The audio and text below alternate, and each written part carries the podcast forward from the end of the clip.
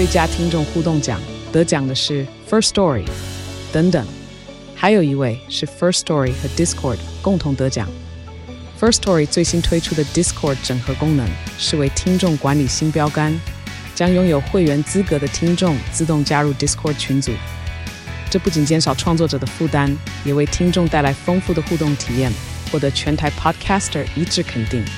体验这个惊人的功能，立刻点击叙述栏链接，让你与听众互动更上层楼。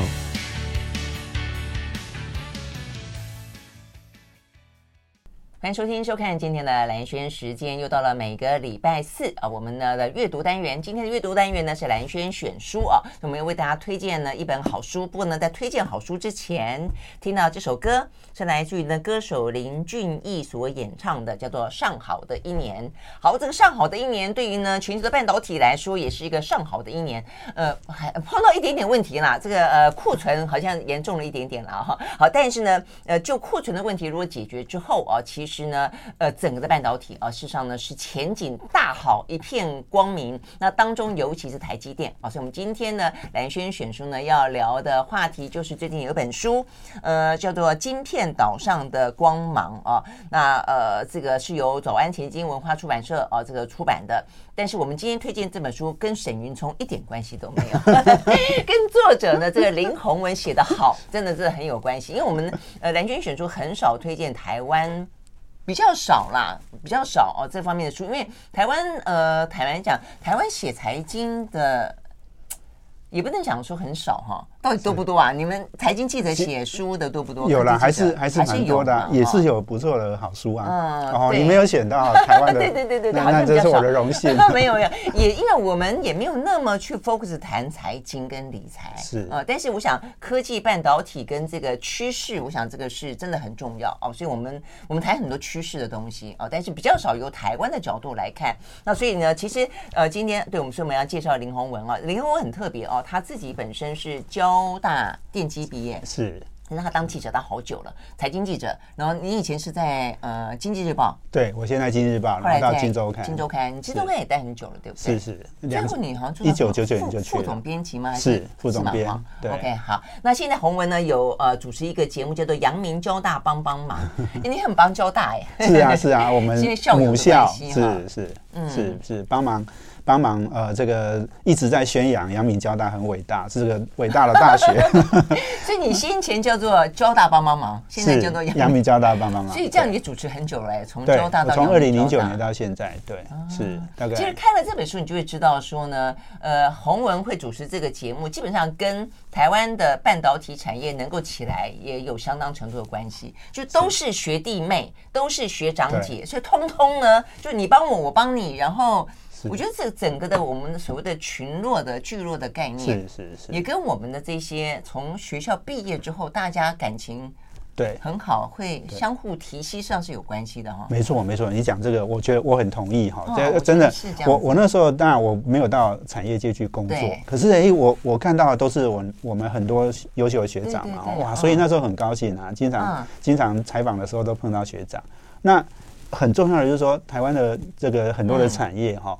事实上，呃，我我我其实我在书里面有提嘛，嗯、就是说那个产业本身竞争很激烈，对，那竞争激烈里面呢，其实大家合作也很多，嗯，因为很多都是学长学弟嘛，然后或者是同事嘛，哦，可能工研院出来的哦，以前就是同事，嗯、那也也可能哦，这个呃，这个隔就在隔壁。哦，然后这个那个你你有时候需要帮忙啊，有时候你哦有时候我记得火灾啊，火灾对，就赶快帮忙去救火一下，这样。自己这个厂跑去另外别人的厂去救火。但是你因为大家都是同学同学弟嘛哈，所以所以你你会知道每一家公司的状况，嗯，然后每一家公司配股配的好不好，你也知道。哦，哪哪一家公司比较高？对，哪一家公司真的很很这个呃信任人才，愿意交给你做，哎，他也打听一下就知道。所以这个这个。之彼此之间没有太多秘密，这就是我说的群聚效应。你你刚刚提到，对，对，我觉得这很重要。还有一个群聚，我们一般会觉得说，从外面人看，以为是一个产业聚落、产业链的群聚。但是我觉得看了你的书才知道。不过实际上我也听到一些人在讲，成大、交大、清大，我觉得这几个特别明显，就是那种彼此之间拉抬提膝，呃，学长带学弟进来。或者说跳槽跳来跳去，然后彼此间都相互了解、相互帮忙。还有一个我看到你写的，就是说有一个是本来谁在告谁啊？哦，对，呃，本来呃这个联电。啊，应该联电告华啊，华邦告联电、嗯、啊，因为那时候是有一点点我引起的啦，就是我那时候去访华邦的总经理，然后他讲到联电，哎，不不怎么样，不怎么样哈，不太好，然后我竟然把它写出来，我后来想想，我不应该写的那么直接哈，不过后来联电就告华邦，OK，然后然后哦，不是华邦就告联电，然后我就变成是被告，嗯哼，我本来是证人，后来又变被告这样子，对，那但后来呢，呃，因为我刚刚讲的火灾。因为火灾嘛，就是那一场火灾。对，那呃联联电的集团里面有一家公司叫联瑞，那时候大火，哎，那时候好像呃很多园区的人都去帮忙嘛，嗯，所以后来那个曹先好曹先生先后来就决定说啊撤告。哦，就是哇，大家都那么帮忙嘛，我们不要再讲以前的事了。你看这种，因为觉得哦，你这个被火烧了，可能状况有点危殆，算了算了，不告你了。是是是。所以呢，还是就是这种关系，其实上很特别了哦。所以这我想这也会讲到说，为什么呢？这本书叫做《晶片岛上的光芒》，就看起来我们觉得最耀眼的是台积电，是。但事实上一整群哦，所以我们讲护国神山群，对，它就是有一整群。那这一群人呢，就是被台湾一些呃很棒的大学所所。喂养出来的这些顶尖的精英们，所以他们也就是胼手知足的把台湾打造成那么一个晶片岛，那么一个发光的岛屿上是有关的嘛？哦，好，但是我们回过头来要讲啊，这个今天最主要的内容就是洪文他采访了三十几年啊，这个呃等于是科技半导体嘛，啊，那尤其当中的话呢，当然台积电就是你最主要啊当中的主角，所以里面其实写了非常非常多跟台积电有关的呃故事啊，所以我们要应该这样讲，就我们先前介绍过晶片战争。哦，在我们的蓝轩选书里面，那么也提到说呢，前经济部长尹启明啊，他的那个晶片对决也写得很棒，所以我觉得那种感觉就是，如果今天再看这本书，我觉得有点像我们看电影啊，他们会那种 zoom in，就是他们一开始很喜欢放那种卫星镜头，拉得很远很远，从外太空看看呃地球，然后再看哎亚洲，哎再看台湾啊，所以我觉得这三本书就有点从历史的纵深。呃，那是米勒那本书，从历史啊，那从整个的产业链，从美中战，哎，focus 到整个的各个国家的产业政策，那是殷启明。再来，哎，到了我们岛上的台积电，那是林宏文的这本书。哦，我觉得它很有层次感，就是，是我觉得蛮棒的。对，哎，蓝轩，你这样解读，我觉得蛮喜欢的。好，就是、嗯、没错，我觉得。呃，比如说像晶片战争，它是从比较从呃 macro 哈，就是巨观哦去看，用用历史历史长河对，然后那那我觉得我自己是比较从下而上哈，我从最最基础的台湾半导体怎么做的哈，怎么成功的哈，台积电是主角，嗯，那我觉得这件这件事情其实也蛮重要，因为大家给我的回馈就是说，哎，有很多故事哈，可能很多以前都没听过，嗯，然后另外一个就是说。我觉得这件事情不只是对台湾有意义啦，所以其实这个书现在已经准备要出日本版了嘛，哈。那那我我想有很多的这个英英文英文版的这个这个英文版、韩国版的对的出版商也也在接洽了。嗯嗯。哦，那我觉得这个很重要，就是说你你想想看哈，呃，全世界都在盖晶圆厂，嗯，那大家。都不太清楚台积电怎么成功了，嗯、这怎么对呢？每一家、嗯、每一个国家都砸了多少钱，都是几百亿美金呢、那你你不知道台积电怎么成功的？你们你们这样轻易的去投资，你们真的？张忠谋先生说全球化已死哈，嗯、其实全球化是本来就是有它运作的道理的。嗯、你们大家要扭转这个这个呃运作的逻辑哈。这个是要付出代价的，所以大家最好好好看这本书，而且不是只有台湾人看，对呀，各国都要看，而且各国政府，哎，这个主导，哈，川普总统一定要看，哈，因为他在讲什么？台湾，台湾是川普，我我觉得川普，因为他上次不是演讲说，哎，台湾人把美国人的工作抢走吗？他其实是在胡说八道的，哈，我我觉得台湾会会不是抢走你们的工作，是台湾因为真的做得很好，嗯，那个是优胜劣败，哈，是把你。打败的是你们自己，而且是你们自己，呃，做的不好的。嗯，哦，那当然，美国有很优势的产业哦，他们去做 IC 设计做的很好啊，他们去做创造的产品的东西，他们很好嘛，所以他们制造辛苦的工作哈，嗯，亚洲人在在做的嘛，好，那这个就是也许蓝轩对这个呃，这个可以讨论一下了 哈。就是对我们呢，呃，就是呃，林宏文在这个书里面讲到说呢，为什么我们在代工那么的成功呢？因为我们以上四对下四，我们那种博士毕业的人去做制造业该做的事情，别的国家很可能就找个大学或者是甚至就已经算高职毕业的。对对对对对，所以我们是相较于他们用最高学历的人去做这样的一个事情，那你说能够不成功吗？但是我就觉得有点心酸啊！我的重点在于，我觉得有点心酸，尤其比起啊，这个他们的薪资，像我们最近不是亚利桑那州去去帮忙嘛，因为进度落后了嘛，我们在节目里有讲到去帮忙，还被他们当地嫌说你故意找廉价劳工来。我想说，我们台积电在台湾这些那么优秀的干部去帮你吗？你说我们是廉价劳工，这听起来情何以堪哦！好，但是这不是我们的重点了啊。我们最后也会讨论到一些，但是一开始我们要休息会回来要聊的是台积电为什么成功啊？为什么现在全世界竞相的啊，这个自己想要自给自足，但自给自足同时却都必须要拜托台积电，你来帮我们设个厂啊？从美国到日本到德国，所以呢，到底呢，张忠谋怎么赢？引领这个台积电，而在家交班之后的台积电又如何维持融景了一段时间？我们休息，马上回来。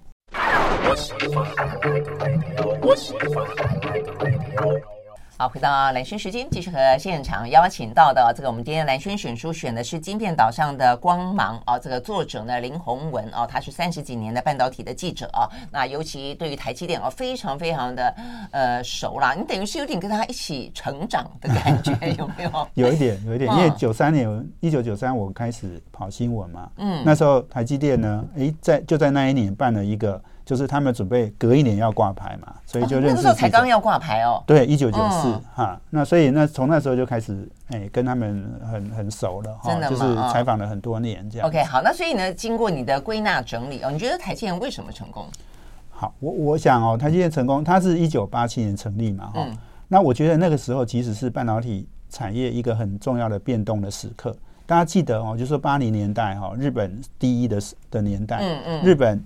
很多的半导体厂起来之后，把美国打败了。对，所以美国很气嘛。没错，嗯。那当年就是那时候有美日晶片对决，对晶片对决，跟现在美中其实有一点像哈。嗯。那时候美国就把日本整得很惨，哦，给他磕一百趴的税，嗯。然后还有一个广广场协议，嗯，啊，逼他日币升值，嗯。所以那整个日本就整个就往下走了，啊，那韩国就起来了。的失落的十年一开始其实跟那个有关，是。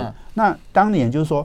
呃，美国开始在做一些调整，就是说制造，他们我相信他们看到日本做的这么好，他知道亚洲起来了，嗯，所以他们呢就往往这个设计好去发展，好，那呃像那时候 Intel 也是转到 CPU 嘛，哈，DRAM 这种 DRAM 是需要这个很很好的纪律的的这个员工去做的，因为它的制程固定，嗯，好，然后然后这个降低成本很重要，哈。那这件事情美国做不好的啦，嗯、所以张忠谋董事长那时候是工研院院长嘛，他一九八五年回台湾嘛，嗯、所以他看到了这个趋势哦，那他知道台湾的制造哦不会输日本的，嗯啊，所以他他就呃这个投资台积电哦，所以你如果要讲就是说当年的这个呃台积电的成功，我我觉得很重要就是商业模式的创新，因为当时我们说。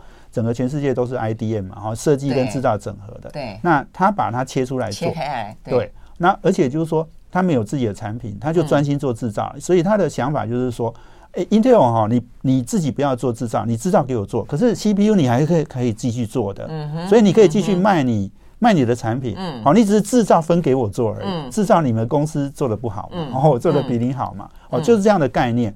所以，我我觉得就是说，商业模式的创新之外，它其实还有一个很重要，就是说，客户成功，它才会成功。嗯，好，这是台积电的模式。嗯，那这个是整个台湾，就是说，跟全世界合作，哈，当全世界朋友。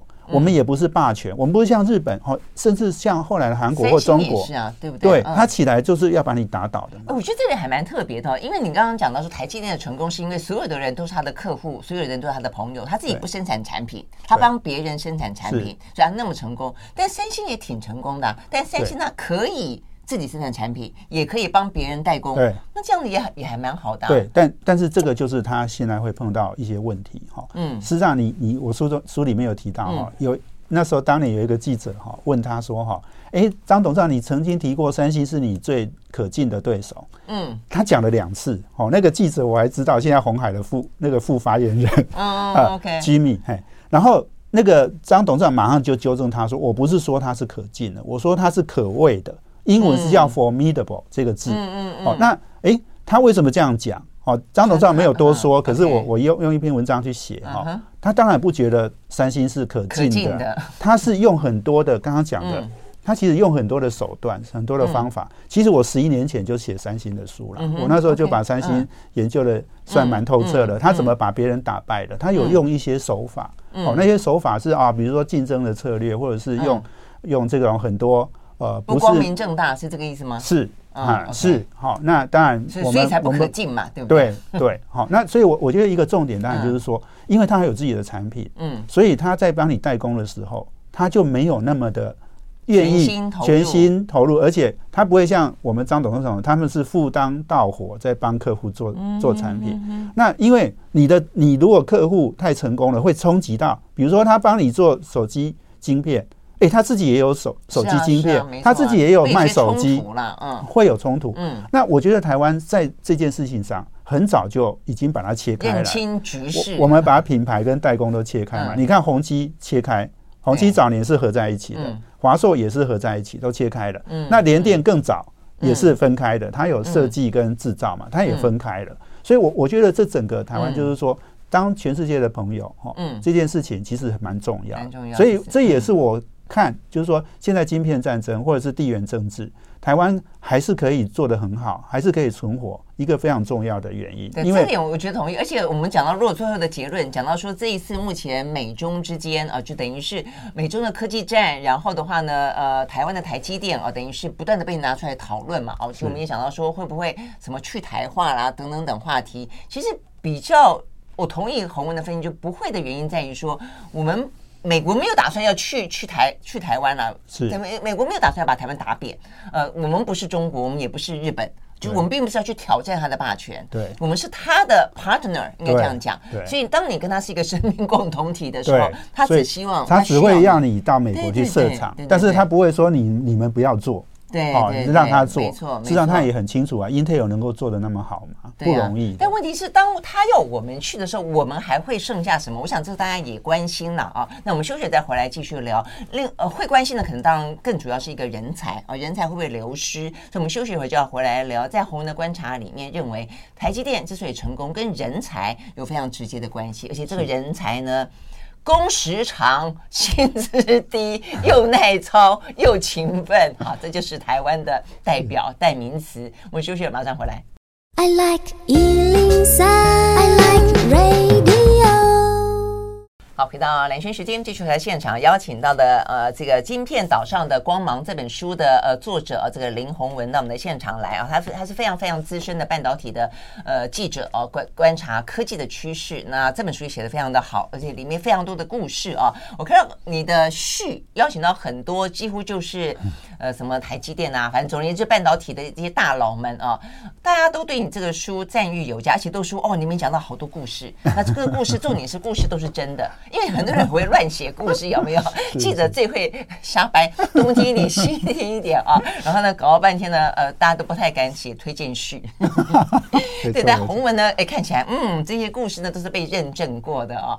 好，所以我们刚刚就要讲到说，有关于。呃，他成功的原因就是有一群非常优秀的工程师嘛，哦，所以你也中间也讲到说，工程师文化、工程师治理是台积电成功的非常主要的原因。但是我就说你，你你你形容这些呃工程师们呃的的形容词，我觉得有点心酸。看了以后就是说，呃，勤奋啊、呃，然后 工时长，够勤奋很好了，工时长。薪资低，不过事实上，台积电的薪资比起比起台湾台湾很多人都已经高，所以看其他人更心酸，不是吗？就是是没错，其他是工时长，薪资又更低，所以嗯，对我我觉得你讲这个真的是各行各业都这样子，对呀。好，那我觉得呃，大家很勤奋这件事情，大家应该不要责责难他哈，就是勤奋这个这个优点是要保持的。哦，事实上你可以看，如果你你去看很多欧美企业哈。诶，或者是欧美很多产业为什么慢慢的在在竞争力在流失？是因为他们太懒了。嗯，好，那那我觉得如果你你台湾还能够维持这样的勤奋的工作的态度，我觉得是非常好的。多勤奋？你要不要形容一下？没有，我我我应该这样讲，就是说，呃，台积台积电员工，或者是台湾很多企业的员工，甚至我觉得我自己都很勤奋呐，因为我我们我们通常下班会不工作吗？我们我们回到家，事实上我大部分时间都在工作，就是我醒了就开始想工作，然后开始做事。好，就是说我我觉得我们大部分的很多我身边的很多的朋友也都是这样。嗯，好，所以就是说，呃，你你知道，就是说刚刚在讲到台积电去美国嘛？对。很多美国员工就是时间到了就是要下班的，真的，真的，嗯。那我还听过很很扯的，也有欧洲的企业哈。诶，我我在某一家公司担任独董嘛哈，他们是做脚踏车给一家公司，荷兰公司，他们是五点下班就门锁了就走人了。他们他们去那个公司支援，做五点做到五点十分，发现怎么门被锁了啊？没有人来开门哦，哇，赶快打电话给他们老板，哦，总经理这样子。那我我觉得其实大部分。的欧美企业都这样，所以他们事实上在很多的工、很多的产业是逐渐的在流失嘛，哈、嗯。那那我觉得这一点是呃，台湾台湾可以去讲这个优点，但是还还是一个回到一个刚刚你讲的，就是说工时很长，这个是不对的哈。嗯，这个还是要调整的。嗯，事实上，我我我常常在说哈，这个台积电不止去美国会碰到呃这个员工的挑战，事实上他们在台湾。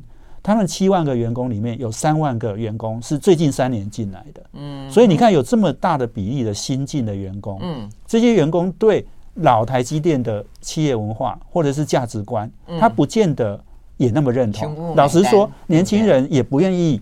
老实说了，他也不愿意加班很久了。嗯，你你想嘛，我们现在的我们看到周边下一代人都是这样嘛，生活能够更均衡嘛。所以我觉得事实上他们是需要去做很多文化上的调整，这个是这个是必要的考验。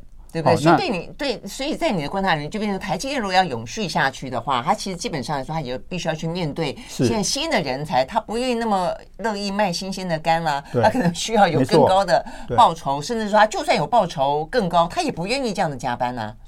的确是这样哈。所以我我想就是说，我我也我也在谈了，就是台积电他们自己慢慢的开始也要去想哈，不管是自动化，自动化越越做越越。越这个不用那么多人力嘛，哈。另外一个就是说，他们的 IT，他们也要去强化，哦。但整个整个公司哈，因为未来就是说，台积电可能是一个日不落帝国，哦。他说，你看，它有美国，它有日本、台湾、大陆、欧洲，对。那台湾下班就欧洲就开始接棒了嘛，哦。那欧欧洲下班，美国接棒，好，美国下班，日本日本还早台湾一个小时，对。那你用远端。那你美国员工下班就下班嘛，我们我们台湾员工就接手嘛，所以你你的工作如果都能够在线上，都是在远端的，诶，那这件事情就能够去，诶，就说我们刚刚讲的，大家都可以准时下班，嗯，但是你在上班的时候要全力工作，嗯，好，那这件事情如果能够做到。那我觉得对整个全世界的制造业来讲，这是非常厉害的创举哦。嗯，这个可能也是会非常高的成就。就是另外一次商业模式的创新。是，我觉得这个这个如果好好做了哈，当然他们他们内部现在已经在做，但是他们没有还没有对外讲。嗯，OK OK，所以这是未来的呃的部分啊，属于新的可能的创新。讲二十四小时日不落，透过不同的国家轮番的呃去操作这个机器，操作整个厂的运作。但是先前讲到的，就是说呃台湾这些人才的。工时长、勤奋，事实上是台积电成功的重要的原因嘛？啊，那这个口文里面讲到一些故事，你说九二一的那一次地震，哎，我真的觉得好感人哦。我那天根本呃就睡得很沉，根本就没醒。那第二天当然了，一样的，对对对，上班的时候就我们。我那时候还在媒体嘛，一样调度，他们都都非常好，都已经到灾区去了。但重点在于说，台积电工程师已经醒了，还不止醒了，还去救救灾。是，他们应该是这样，他们哈有很多设备工程师哈，他们当晚哈当天晚上，因为我记得那时候是凌晨一点多，嗯，是其实我那时候印象很深刻，因为我那时候还在截稿，你知道吗？我们那时候我在金州跟截稿到很晚，嗯，所以那那天大地震哈，哇，我们从从八楼这样走到。走走下去，因为电梯都没电了，哎，然后，然后，对，那当时新竹很多园区的那个工程师，他们都回去，但是在第一个时间，第一个时间他们没有进去，因为那时候还不知道里面多危险嘛，哈，嗯，那是到了呃隔天早上，哈，那他们他们，但是他们第一时间做什么事？赶快订货，你知道吗？订零件，因为有很多都毁了。都被震毁了嘛，所以他们赶快定零件，反应非常快。所以那个对，所以他们那时候把所以像他们有那个叫石英管哈，嗯，那个是最脆弱的。哇，那个所有的石英管都被他们全世界的石英管都被台湾的公司订光了，这样。哎，那那我我是说，他们很及时的在处理这件事情。嗯，为什么？因为他们的一个心态就是，客户的东西放在我的工厂，客户的生命就是我的生命啊。他的产品没有没有做好，嗯，我们出不了货，那很惨。九二一大家记得，那个年底的圣诞旺季，那时候是整个产线就是全线满的，所以那个。呃，事实上那时候国际媒体都说哈，台湾大概这次毁了这样，嗯，然后说什么可能要几个月才能，可是他们在一个月哈就就开始出货了，嗯，都重重新恢复，然后出货哈，然后甚至有的产品还赶得上那个年底的圣诞旺季，所以你看啊，就是台台湾的这种，我们我们常常现在都在讲韧性嘛，resilience，对，韧性供应。实际上，九二一那时候是一九九九年呢、欸，嗯、那个时候，这大概二十几年前就已经考验了台湾一次。嗯、台湾的韧性供应链就是这样这样子来的。好、嗯嗯。哦，所以当然现在现在经过国际认证，是。经过地震认证的。对对对，所以我想这个很成功。当然点点滴滴的，嗯、台湾把制造业做得像服务业，嗯、哦，然后这个把客户服务的像。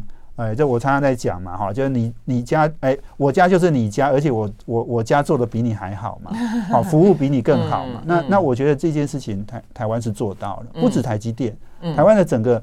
呃，这个产业哈，供应链都是做到这一点，嗯，哎，你才能那么成功。嗯，OK，好，我们休息再回来继续呢。那还当然有个灵魂人物哦，那就是张忠谋。张忠谋呢，在《连横文》这本书里面讲到说，有一次他接受访问啊，他讲到了，就是当初大家问说，听说三星有灭台计划嘛？哦，因为三星有个很厉害的李健熙嘛，哦，对，他就说，我觉得他这句话真的是太棒了。他就说呢，李健熙哦，他就说，他就承认说李健熙很棒，他是一个关键人物，是一个造时势的英雄，但是。南韩有李健熙，台湾有我，哇，赞！我们休息了再回来。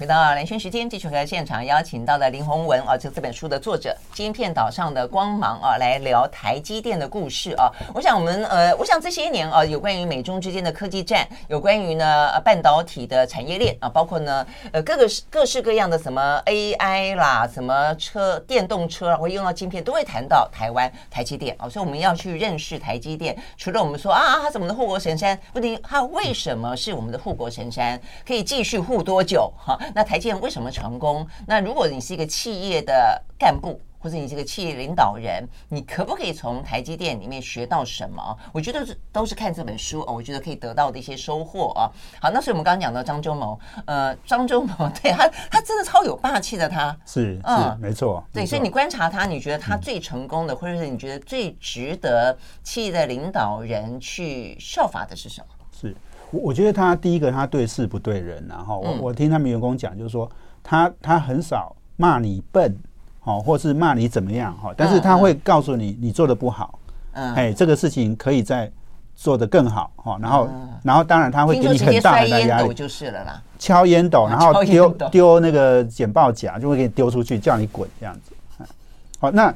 那我想就是说，那当然是因为他还蛮凶的，他很知道这个行业，那他也他也知道应该怎么做，然后他有一个很很重要的一个目标哈，因为这个这个目标在那里哈，所以大家要要往那个方向去前进。好，那我我觉得呃，张张董事长是我我觉得他是因为他从美国从回来台湾的时候，他其实已经有一个很重要的国际的呃视野，视野真的对，所以他台移的第三号人物，对对那。得以，得意思，得以。那那他回台湾之后，我觉得就是说，他也很清楚台湾哈要做制造，嗯，哎，台湾做设计不能赢赢不过那个欧美企业，嗯，那他自己都很清楚啦，所以所以他就是一个目标在那里，好，那当然。在这个过程里面，其实挑战很多哦，因为一早一一开始台积电成立的时候，哦，比如说飞利浦投资，哦，然后一堆企业嘛，像像台塑集团也投资嘛，可是大家都不知道半导体会多好，嗯，所以王王永庆先生把十五块就把台积电卖光光了，哦，那对，那那后来就是说。呃，像飞利浦也曾经就是说，因为飞利浦本来要把它有权利要把它全部呃买买回五十一趴嘛，哈，对。可是后来他也去跟他谈，就是说不要这样子，那让让台积电可以挂牌上市这样，好，去去去走那个资本市场这样。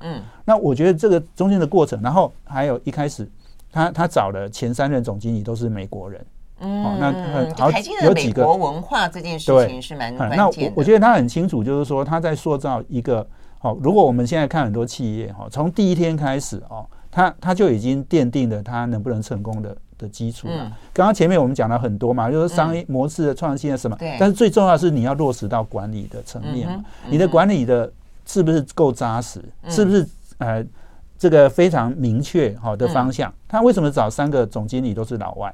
因为他很清楚他的客户在美国啊，在欧美嘛，欧美市场如果你你抢下来，嗯，好，那制造台湾做，那你你你就可以配合的非常好，嗯，好，那那这个就是说它是它是有有方向，然后有有策略，嗯，好，然后而且也有做法，有做法，嘿，所以你你可以看到就是那我我书中想点点滴滴很多故事啦，就是说啊，比如说随便讲他们工程师的文化哈，嗯，他们的采购哈。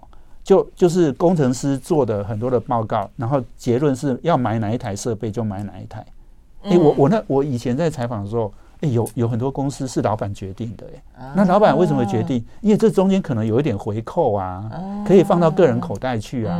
台积电绝对没有这种事的啦，这种嗯，我讲嘛，就是他他所有的机台都有都有这个做整理，都有做记录嘛。他他知道所有的机台怎么怎么运作，效果最好。要去操作的人嘛，对吧？你老板怎么知道？你有没有去碰过机台？对不对？对对。所以我要点点滴滴，就是说他他这个他他们也很很讲真话。我我上次我就一直在讲一个故事嘛，就是那个台积电那个呃研发大楼落成的时候，张董事长去道贺，可是他还加了一句话，他说：“哈，你们不要像英国海军一样哦，英国海军当年很。”很这个十九世纪是全世界最厉害的，可是他们他们的英国海军部的大楼建起来的时候，他就开始走下坡了。哎，你们 你们不要这样哦，你们你们现在也很强哦，不要大楼盖起来就走下坡。嗯，好，那你看讲真话哦，你看他也敢跟那个裴洛西来台湾，他呛他就是你们美国人太天真了吧？嗯，哦，他也讲美国的半导体政策是是不对的啊，他美国不会成功啊。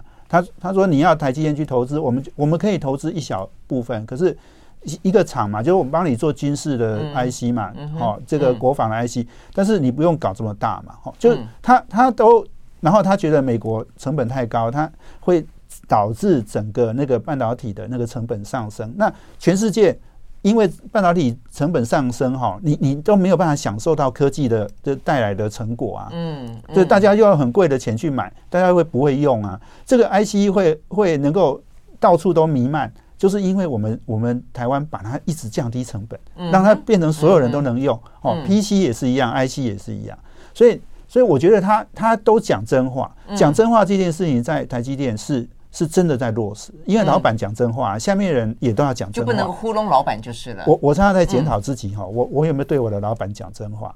我没有对 对我的部署讲真话。嗯，有时候我们都会觉得我们会有一点保留，自欺欺人，有些时候难免是不是？哎，你你你现在员工哈不能骂，一骂哈就就跑了。而老板有时候我们也会有很多忌讳嘛，对不对？嗯，哎，所以。这个我我觉得就是说讲真话哈，在他们整个他们在 integrity 嘛哈，就是诚信里面，它有五点。对，你你如果去把那五点都摊开来哈，你去看就是说，哎，这个哦，比如说对供应商要怎么样哈，然后对客户要怎么样，他们都写得好清楚哦。然后那些那些公司的那些呃工作的守则啊哈，呃企业的价值啊，它都不是写的。而已，都是要做到，他真的是做到。嗯，我觉得里面有讲到一个，除了讲真话，就是都要做到这件事，就是问责，就是你今天不要轻易承诺，你只要承诺，你就要做到，不管从上到下。哎，我觉得这点很不简单。是是是，我我一个朋友就是从别的公司到台积电嘛，他说他真的受到震撼。他说前两三年他都觉得哇，台积电怎么这样？你们每个人讲到的都做到哎。那他说他以前的公司啊，大家都随便讲讲，然后没做到就算了。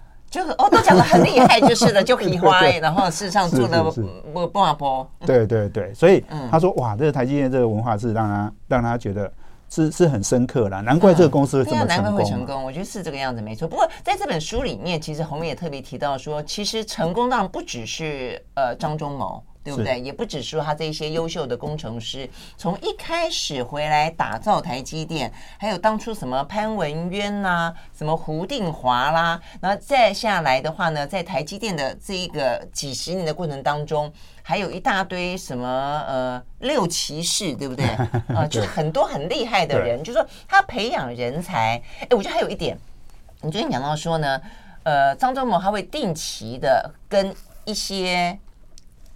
十个不到，对不对？对，他认为是接班人的的的人，对对，他会定期在这些年就都跟他们聊天，每一年关心他们的成长状况，跟未来发展。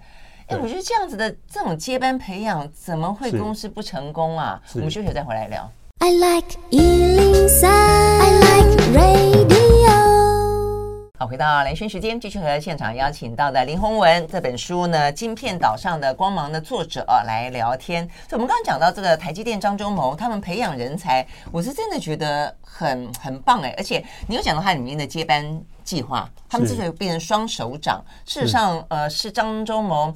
花尽了心思，不希望有人因为他提拔了一个人，另外一个人就拂袖而去。对，我觉得这是经常有的，对不对？哦，当你难以选择的时候，你你决定了这个，另外一个就是就是。而且还还搞不好离开之后会还会回来，对对，呃，复仇啊，怎么样之类的啊？哎，但张忠谋他就是很很细心而缜密的想要让人才都留在台积电，哦，我觉得这很很很厉害。我我觉得这个这个哦，这个讲讲他的这个交棒的整个过程哦，我觉得我也是观察的，也是。呃，很体会很深呐，哈，就是我我也采访很多公司嘛，但不见得是这样做的。那当然，他第一次的交棒交给蔡立行是失败的，对，是好，所以他重新回来自己再重新布局哈。那刚刚讲到说他交棒给刘德英跟魏哲嘉哈，嗯，我相我我相信他是有经过很很细心的思考的，他是要把所有人都留下来，因为他讲过 GE 嘛，哈，GE 的那个就是哎，的例子，对五呃四五个竞争，结果后来留一个，其他三个都跑了这样，哦，那所以他。我我这是我的解读了哈，我觉得他是要把所有人都留下来。是哎，对，那那当然我我很期待他的自传下册哈，他好像听说明年要出了哈，希望他看能不能谈一谈这个观点哈。那我我觉得说他培养人才哈，好像刚刚还有一个重点就是说，他他他在 TI 的时候他就有讲哈，TI 的那个那个 CEO 哈，就是董事长哈，就是对都会。呃，跟这个十几个哈，或者是二十几个哈，就是他觉得不错的人才，定期哈去跟他们交流，有一点像他的 mentor，我们常常说那个导师这样。他作为他们的 mentor，对，那那。张忠谋在台积电也是这样，他很很常常就是他都会看嘛，哈，哪些人做得好，哪些做，那觉得哎有一点潜力的哈，常常去跟他们聊天，呃，找个时间吃饭，哎，那看看他现在工作怎么样啊，他有什么想法？哎，这种交流其实是很重要的。是啊，哎，如果你老板不但这样看重你，赋予你很重要的工作，此外还会关心你，看看你最近怎么样，你的发展如何，搞不好会提点你几下。是好啊，所以即使他是在那个过程一直在关心啊，也是在注意啊，谁可以接棒嘛？对，好，我想这个这个他他，其实他那时候再回来回锅的时候，已经快八十岁了。好，那他他这个呃七十几岁哈，那。我我觉得就是说他他很清楚，就是说他下一次的交棒哈，就是要完全退出了，因为因为在八十八九十岁的人 在公司可能已经不太适合，他自己也觉得。而且那时候台湾社会也讨论蛮多的嘛。对对对对，那我觉得就是说，那现在哈，你你看他交给两个人之后啊。其实我书里面有提到，他的第三代接班人也快出来，已经快出来。对对对对，里面有一些人。对，那那我觉得就是说，这些人才哦，就是还有就是说，他这个双手掌制，他也他也把很多的那个你你的职责，你该做什么事？哎，他他连那个刘德英董事长哈，该做什么事呢？做三件事，你要参加那个定价会议，好，那重大投资案，好，然后这个等等，就是说。他还会去要求你要参与定价会议，嗯，哇，这个是很特别的哦。你你很少再看到其他的公司哈有说董事长要做这件事的，嗯哼，哎，那他他就明定了。那为什么？因为他觉得定价非常重要，嗯，好，定价也不是只有总裁一个人为为总裁去做的，哦，那他希望他们两个人是真的是。呃，这个双手掌，然后共同领导，嗯、然后也因为他也观察两个人的特性，我觉得也不太一样，要优缺点，哎，对对对对对，是，嗯，对对，那所以有一点像是呃明文把它写下来，否则两个人搞不好总是会有一些灰色地带，两个人都不管，或者两个人都要管。这个时候就很尴尬了，对不对？对，对，OK。但是最后我们讲到，就洪文在最后花了一个蛮长的篇幅观察了一个说，好，那如果依照目前看起来台积电的成功，它至少就如张忠谋说的，包括国际情势的需要的原因，至少可以再再风光个二十年不是问题。但是有个很大的问题是，那台湾的人才可以这样源源不绝的供应起来吗？哦，就是你刚刚也讲到说，其实已经很多半导体业界人觉得说，台湾的嗯刚刚大学毕业的人才好。好像已经呃，也也也没有办法因应这个长工时，薪资可能要求也更高，可能要求更多的休假，或者甚至连人才的品质本身都不够。嗯、这个问题有多严重啊？对，对这个问题的确是有点严重哦，因为、嗯、因为事实上，你看台湾出生人口一直在下滑嘛，哦，那那我们我们也没有很好的移民政策嘛，嗯，哦，那那老实讲，你愿意来台湾工作的人也不是那么多。好，你如果从老外的角度来看，我们的环境跟法令的的有有蛮多的限制的，对，那我觉得这些都是我们要努力的哈。这不只是台积要努力，政府也要努力的。好，那我们的教育也要做调整嘛。哦，刚刚讲就是说，哎，我们我们的确我们的理工人才还不错，可是我们能做的好像也比较是偏这种硬体，然后制造代工这样子的，好这样的一个工作形态，那这些都是需要做调整的。哦，那所以我觉得就是说，其实大家都在看台积电去欧美日投资哈，那个会会造成它成本的上升嘛哈。对。但是我觉得，但是它有一个优点，好处是什么？是它要去吸收各国的人才。那我觉得这件事情其实是很重要的。哦，那你如果能够，我我常常在讲，就是说，所有台湾的公司的罩门是什么？你现在在走更更下一波的国际化。我我说以前是我们往中国东南亚去做降低成本的工作，现在我们要往先进国家欧美日去去做投资，我们要创造价值，创造价值你就要有更多的人才进来，嗯，更多的人才是不要像都是台湾这种勤奋工作的哈，这个这个愿意加班的哈，我们要做做一些创造价值的工作，就是要欧美日。那我我说哈，呃，台湾最缺的一个字叫做 diversity。好，就是人才的多元性。嗯、这这件事情，台湾所有企业都做得不好。好，包括台积电。台积电现在大部分员工都是台湾员工啊，他们很少，他很少有国际的员工啊。你你他的对手三星，至少可能是我相信是四五成都是老外。好，那 Intel 更不用讲，那是国际大熔炉嘛。美国一直都是。对，那所以我我那另外我说 NVIDIA，NVIDIA 有五成是印度人呢。三成是华裔的，他真的叫做 IC 公司，Indian 加 Chinese，印度人加中中 呃华裔的工程师这样，不一定中国人，就是一个也可能是台湾的哈。所以我我我觉得就是说，台湾的这个公司你要走国际化，你面对下一个挑战，你的 diversity 是要做到的。嗯，每一个每一个董事长、总经理要去问问自己，你能不能吸引到国际的员工，而且愿意让他认同你的价值，认同你的文化，认同你的工作态度。这件事情，如果台湾能够做到，台湾的企业就可以往上再转型升级，再上到更更高的一层楼。如果做不到，我觉得就很难。嗯，哎，这个是我觉得现在台湾企业最大的挑战。嗯，不止电子公司哦，半导体公司哦。传统产业也是一样的，嗯，哈，我们我们其实也有很多传统产业做得不错哦，嗯，我们也有制造品牌哦，捷安特哦这种国际型的企业，那能不能包容各各式各样的人才进来台湾这样的一个企业？好，我们不要真的只是一个台湾的企业，我们是要国际型的企业。这种这种台湾这种台湾的挑战哈，我觉得是非常巨大的。我们希望台积电能做到了，因为台积电是台湾。